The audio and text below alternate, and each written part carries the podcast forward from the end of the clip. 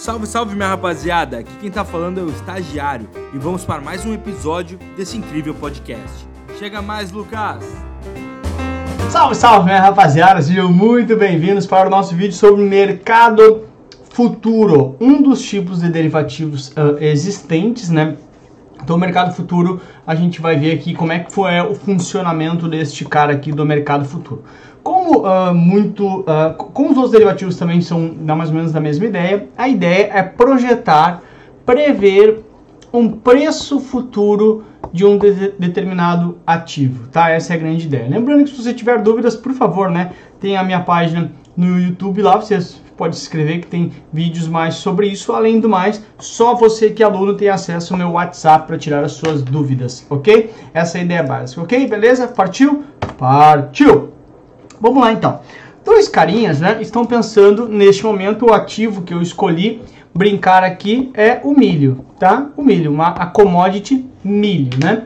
Pode ser café, pode ser taxa de juros, pode ser dólar, pode ser o Ibovespa. Ou seja, eu quero sempre falar, eu quero sempre tratar sobre essa, por nesse exemplo aqui, o milho. Então, um cara acha que o milho vai subir, o preço do milho vai subir, e o outro cara acha que o preço do milho vai cair. Olha que importante. Eles querem projetar, portanto, que nem eu falei ali antes para você, o preço futuro. Nesse caso aqui, o preço futuro de milho. E olha que interessante, nenhum dos dois quer comprar milho. Nenhum dos dois quer ter milho. Ele quer basicamente prever o preço do milho. Então imagine nós dois a gente está conversando aqui e a gente está usando essa caneta aqui como referência, tá? Eu não quero a caneta e nem você quer. Mas a gente pode fazer um contrato e falar assim, meu, eu, Lucas, acho que o preço da caneta vai subir. E você acha que o preço da caneta vai cair. E a gente fala assim, tá, ok. Então se ela subir, cada um real que ela subir, tu me paga um real. E cada um real que ela cair, eu te pago um real.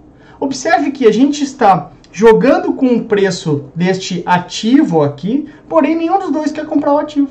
Aqui é a mesma coisa. Esses dois caras imaginam um que o preço vai subir do milho, e pode ser café, pode ser boi, pode ser o que tu quiser, e esse cara acha que o preço desta commodity vai cair. Pô, bacana. Então eles fazem uma aposta, um acordo em que, se efetivamente o milho subir, esse cara aqui ganha dinheiro e esse cara aqui perde dinheiro, porque ele apostou ao contrário, apostou que ia cair. Se o preço do milho cair, der certo para esse cara, esse cara aqui vai ganhar dinheiro e esse cara aqui vai perder dinheiro, porque ele apostou algo e aconteceu diferente do que ele imaginava. Quanto que se ganha? Ora, do limite que tá que foi apostado, ah, preço da caneta 10 reais. Se subir de 10 reais, quem está apostando na alta ganha. E se cair de 10 reais, quem está apostando na queda ganha. Essa é a ideia básica. Se determina um preço, o preço atual, e se subir daquele preço, quem apostou na alta ganha, e se cair, quem apostou na queda ganha. A ideia é mais ou menos essa. Então é mais ou menos assim, olha, um avião avião, claro, tu vai sempre saber que ele vai uh, uh, subir, né? Mas vamos supor, olha, solta lá um, um pega lá ó, o preço do cigarro. Olha, quanto tá o cigarro? Ah, sei lá, 5 reais. Ok, eu aposto que vai subir no próximo mês. E tu, ah, eu aposto que vai cair. Ou o preço da gasolina, que é mais volátil, consigo entender? Então, mais ou menos, são dois caras apostando em direções contrárias do mesmo ativo. A ideia básica é essa, tá? Ai, Lucas, mas que idiota! Como é que ele acha que o preço vai cair se esse aqui acha que vai subir? Ora, porque o mercado é assim. Porque senão nunca teria nenhum tipo de negociação. Umas pessoas enxergam um determinado cenário, então, por exemplo, olha, esse cara aqui talvez ache que vai ter uma super safra de milho. Ao ter muito milho no mercado, o preço cai. Já esse acha que, putz, vai ter vai ter estiagem, não vai colher tanto milho numa região XYZ, vai faltar milho no mercado e o preço vai subir. Ou seja, eles pensam diferente sobre o mercado, faz parte disso. E eles vão fazer essa aposta no mercado futuro. Então, eles vão no mercado futuro e negociam um contrato para preço futuro, um contrato futuro nesse caso de milho, para vencimento em maio, por exemplo. Então, até maio eles ficam apostando um na alta e outro na baixa. Quem aposta na alta se chama de comprado em mercado futuro. Quem aposta na queda se chama de vendido mercado futuro. Só para tu entender que às vezes as pessoas têm dificuldade. Como é que tu consegue entender isso? Só prestar atenção, olha só.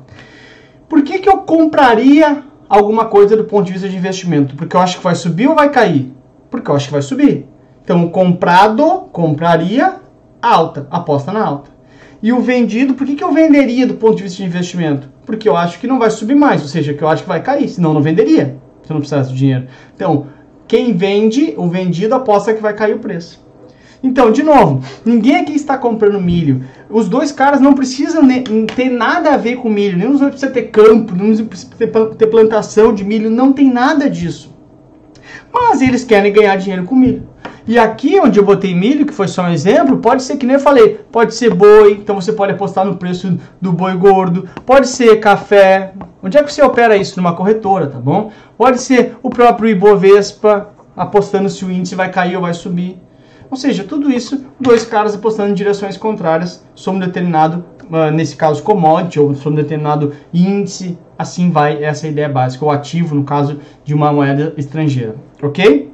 Beleza? Essa é a ideia básica. Então, olha, tu pode comprar contrato futuro de dólar, contrato futuro do Ibovespa, ou pode vender contrato desses caras também, obviamente, tá bom? Essa é a ideia básica. Tudo bem até aqui?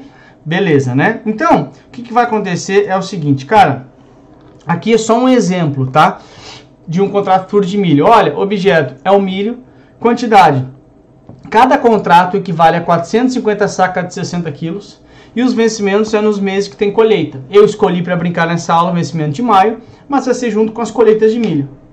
Ah, peraí, Lucas, estou anotando isso. Não, não anota isso. Isso aqui é só para tu entender como é que funciona um contrato.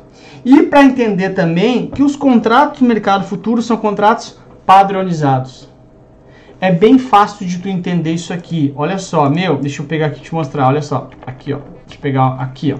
Tá? Só pensar. Mercado futuro, ok? Tu lê, é só tu ler aqui, ó. Tem um fute aqui, tá? Então tu lembra de futebol.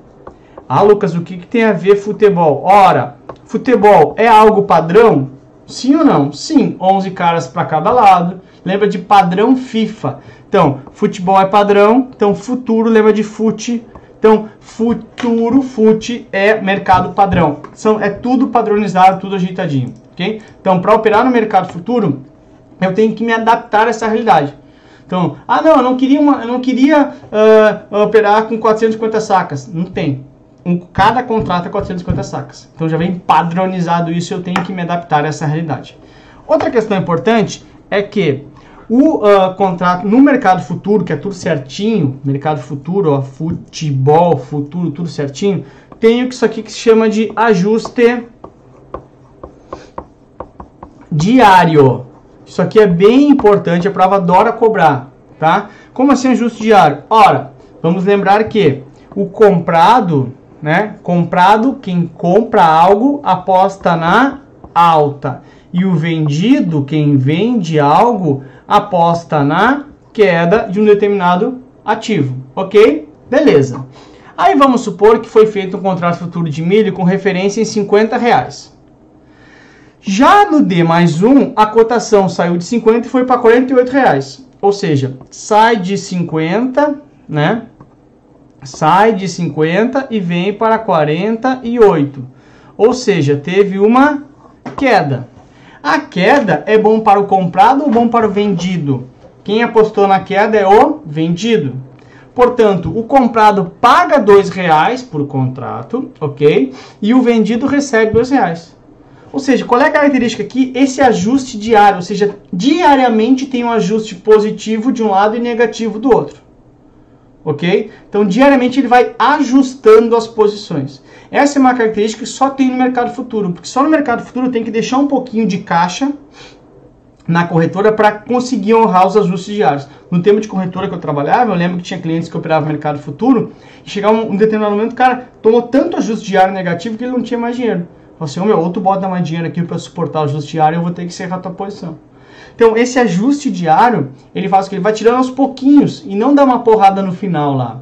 Ok? Ah, no D mais 2, baixou para 43. Olha, de 48 para 43 caiu mais 5. Então o comprado errou de novo a mão dele, ele paga mais 5 e o vendido acertou. Só que depois subiu de 43 para 45. Aí aqui é bom para o comprado. Então o comprado ganha 2, de um dia para o outro subiu 2 e o vendido uh, uh, uh, tem que pagar 2.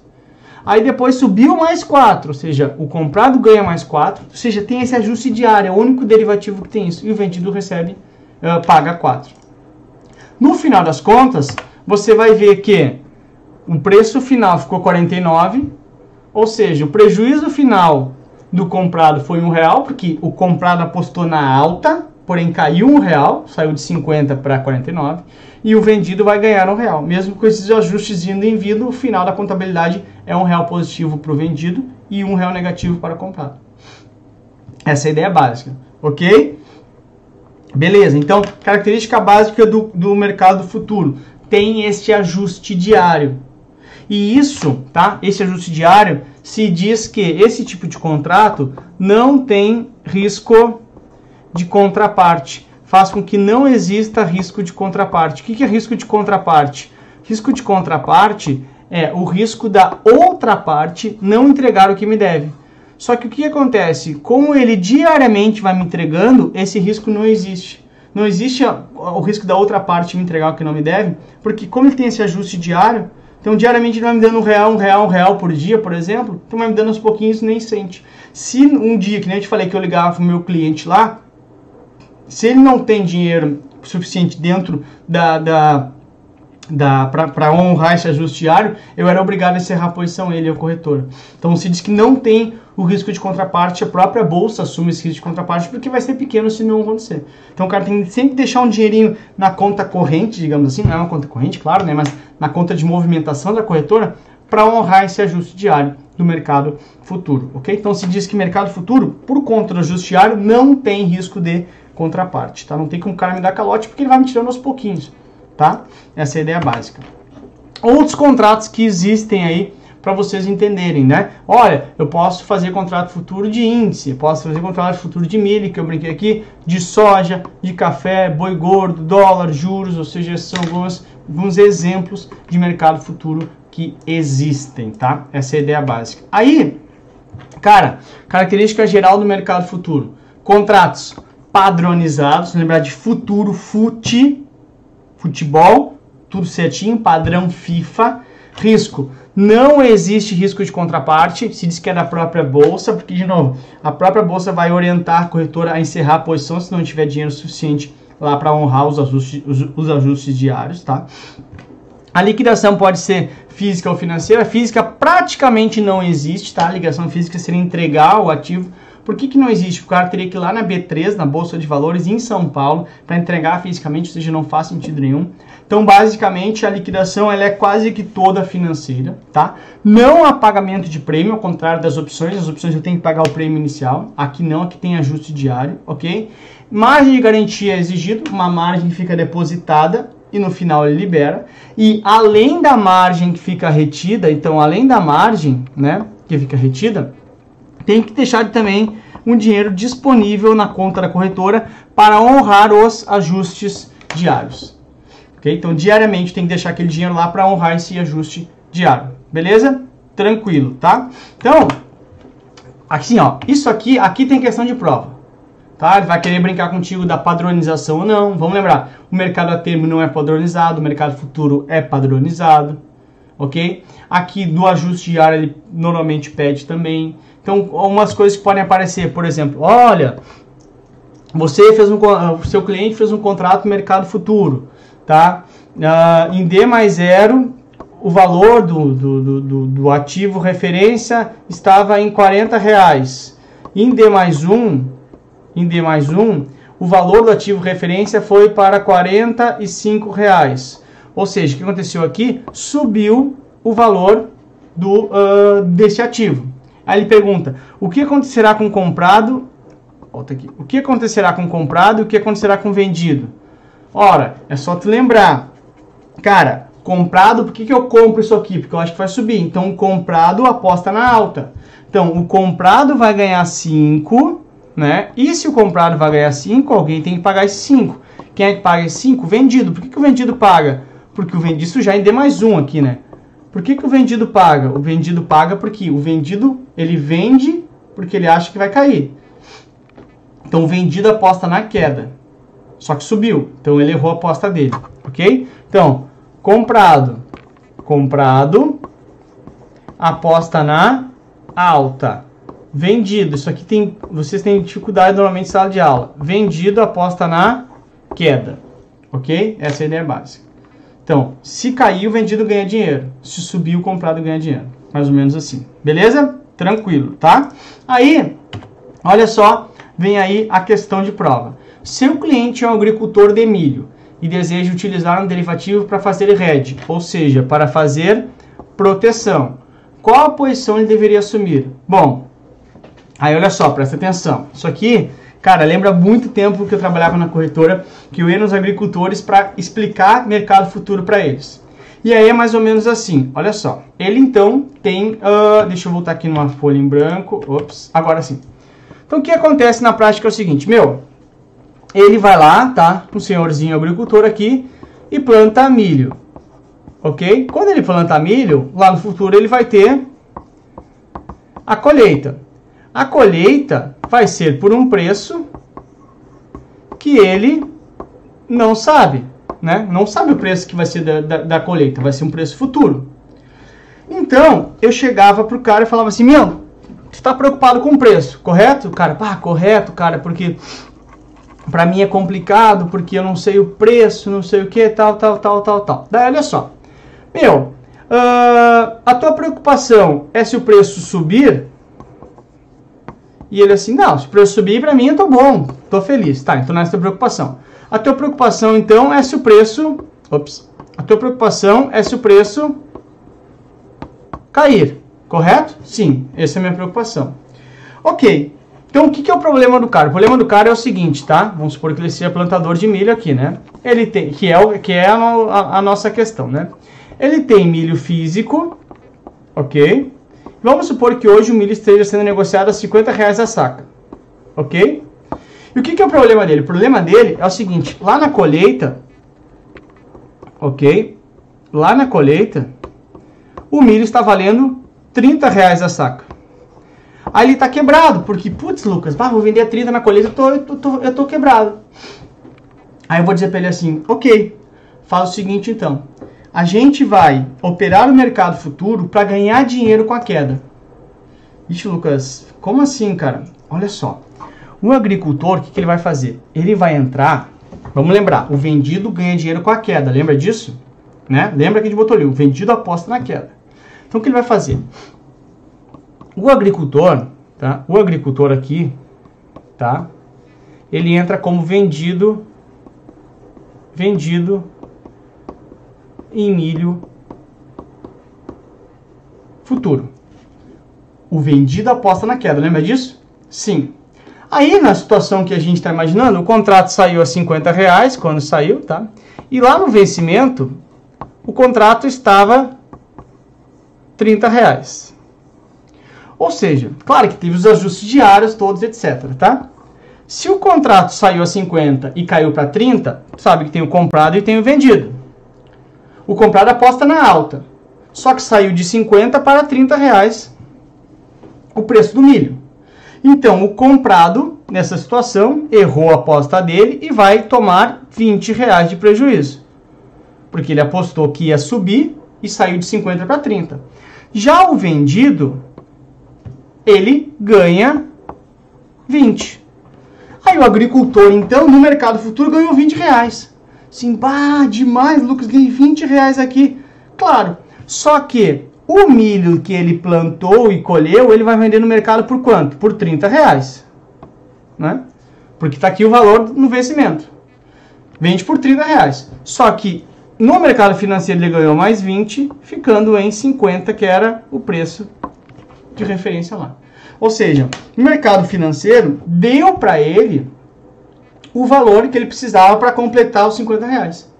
Então, como é que ele fez isso? Ele fez red. Por quê? Porque mesmo que o milho físico dele caísse o preço, ele apostou também na queda no mercado financeiro. Então, quando caiu aqui, ele ganhou dinheiro. Então, essa diferença que ele perdeu no milho físico, ele ganhou no mercado financeiro. Ele conseguiu fazer red, que se chama que é proteção. Essa é a ideia básica, ok? Ah, por que, que ele não entrou como comprado? Ora, se ele entrasse como comprado, ele ia vender o milho físico por 30 e ainda tomar 20 reais de prejuízo aqui por milho, por saco, né? Então não ia, não ia valer a pena para ele. Essa é a ideia básica, ok? Então, se ele é um agricultor de milho e deseja utilizar um derivativo fazer hedge, o que, que ele tem que fazer? Está aqui, vender contrato futuro de milho. Ok? A letra A, né? A letra A, o que, que fala a letra A? Comprar milho a termo. Comprar milho a termo, ele está comprando mais milho. Só que ele já tem milho para vender. Não faz sentido. Tá fora. Letra B, comprar contrato futuro de milho. Se ele comprar contrato futuro de milho, ele quer ganhar dinheiro com a alta do milho. Só que ele também tem milho físico, então ele vai ganhar dinheiro com a alta no milho no mercado financeiro, mais a alta no milho no mercado físico. Ou seja, ele está alavancando seus resultados. Tá fora. Aqui na C ele protege, porque se cair o milho físico, ele vende mais barato físico. Mas ele também ganha dinheiro uh, apostando na queda no mercado futuro. Comprar opções também não faz sentido, porque não tem opções para milho, tá bom? Então a letra C de casa é a resposta para você. Alternativa correta tá vindo aí, olha aí, demais, girando, girando, girando. O mercado futuro está dado. Eu sei que não é tão simples, não é a tua realidade, mas dá uma olhadinha na aula de novo, mas basicamente é isso. Dois caras apostando, um na alta e outro na queda do, de, um, de um preço num determinado commodity ou ativo, ok? O comprado vai ganhar com a alta o vendido vai ganhar com a queda, tá bom? Beijo pra você, até a próxima. Tchau! Espero que vocês tenham gostado da aula de hoje. Não se esqueça de nos seguir nas redes sociais. Tchau, tchau, tubarões!